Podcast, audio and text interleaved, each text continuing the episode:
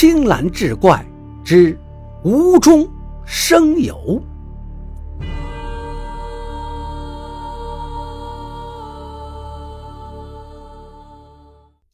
毛头爬上山顶，累的是气喘吁吁。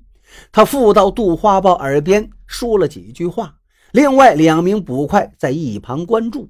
杜花豹点头，好了，无需多言。杀害曲东升的凶手就在你们三人之中。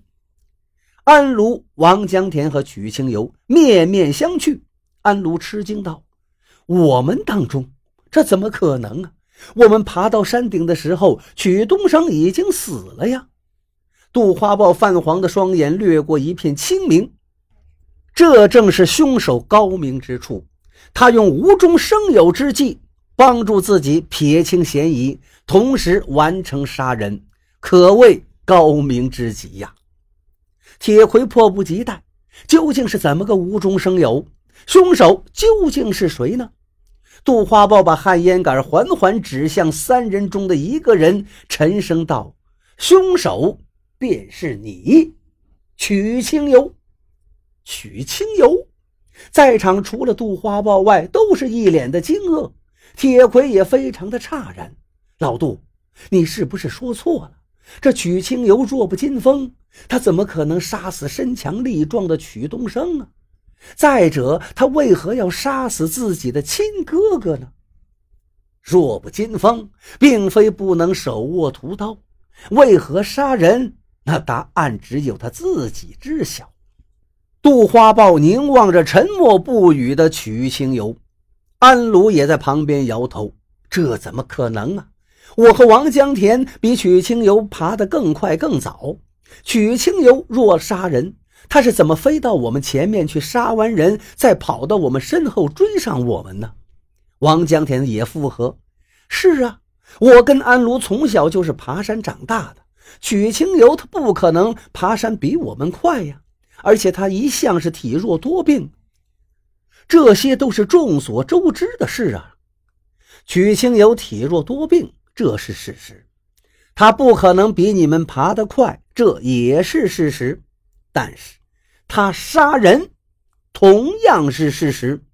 杜花豹目光亮起来道：“只因为你们在山外所见的那个曲清游，根本不是曲清游，而是另有其人。这更不可能了。”安卢就摇手道：“我们亲眼所见，而且亲口说过话，就是他没错呀。”杜花豹缓缓点头道：“你是跟他说过话，也听到了曲清游的声音，但那并非真正的曲清游，而是一个穿了曲清游的衣衫、善于模仿别人说话的口技者。”安老板，你也讲过你见到曲清游时的模样。他披头散发，遮着脸面，似乎是刚睡醒。其实那正是为了掩饰其真实面目。杜花豹继续道：“曲清游想来早知道你们二人要去找曲东升，便故意加以利用。一来你们跟他见面不多，印象不深；二来口技者身穿曲清游的衣衫，坐着曲清游的马车，操着曲清游的话音。”令人不得不相信，马车中那个人便是曲清游。你们二人也正是被这种假象所骗，成为了他无中生有的人证。可是你有什么证据吗？安卢越想越觉得匪夷所思。杜花豹点头道：“有证据，就是因为颠簸，马车中洒出了菜汤。”其菜汤在软榻上建设出一个椭圆形，处于椭圆形周边的曲清游，除非会隐身，否则必然会被菜汤溅到身上。其衣衫上一定会保留着污渍和韭菜味道。我适才已经派了毛头下山检查马车，确实有菜渍残余。我想再次确认。曲清游此时所穿的衣衫，跟马车中那个人所穿是否一样？杜花豹询问安卢与王江田，两个人都点头称是。而后，铁魁检查曲清游的衣衫，摇摇头道：“他这衣服上没有污渍和韭菜的味道，那是自然，因为衣服款式相同，但并不是同一件。杜花豹言道：“曲清游此时已经是脸色灰暗，一言不发。”安禄惊讶道：“如果我们见到的那个人不是曲星游，那他本人当时在哪儿呢？”杜花豹跺了跺脚下，就在这儿啊，白云山山顶。曲星游早就来到山顶，趁着曲东升毫无防备，杀死了他。而后只要慢悠悠地下到半山腰，等见到你们二人后，再找个合适的时机从你们背后追赶上来，如此便形成了天衣无缝的他不在杀人现场的轨迹。铁盔厉声道：“曲清游，你还有何话要讲？”曲清友嘴唇翕动，依旧是惜字如金。杜花豹叹口气：“你若想否认也难了。我已派两名捕快前往博山各大茶楼、杂技团寻找今早离开博山回去后又有意外之财的口技者。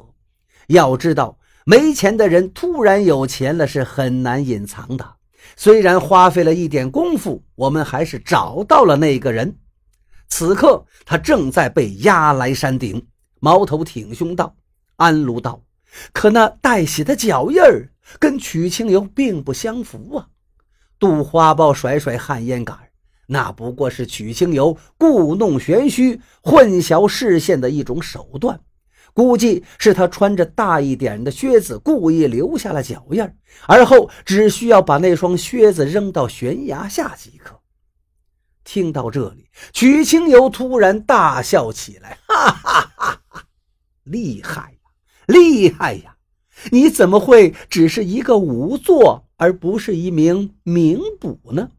杜花豹也笑道：“因为我本就是一个仵作，并不是捕快，更不可能成为名捕啊。”铁盔哼了哼，脸上有些挂不住，他责问道：“曲清游。”铁证凿凿，你还不从实招来？你为何要杀死你的亲哥哥？为什么？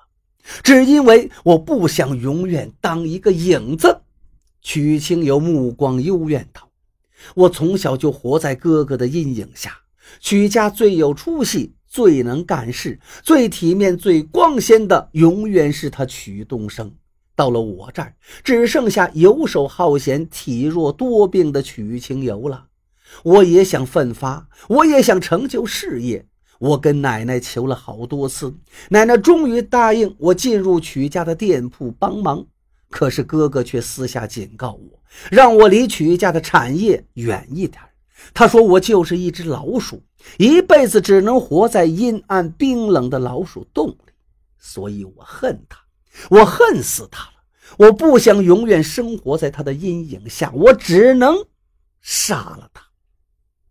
杜花豹望着曲清游略显狰狞的面孔，沉沉一叹：“唉，世人只道刀兵险恶，殊不知最可怕的却是一颗冷漠的人心。”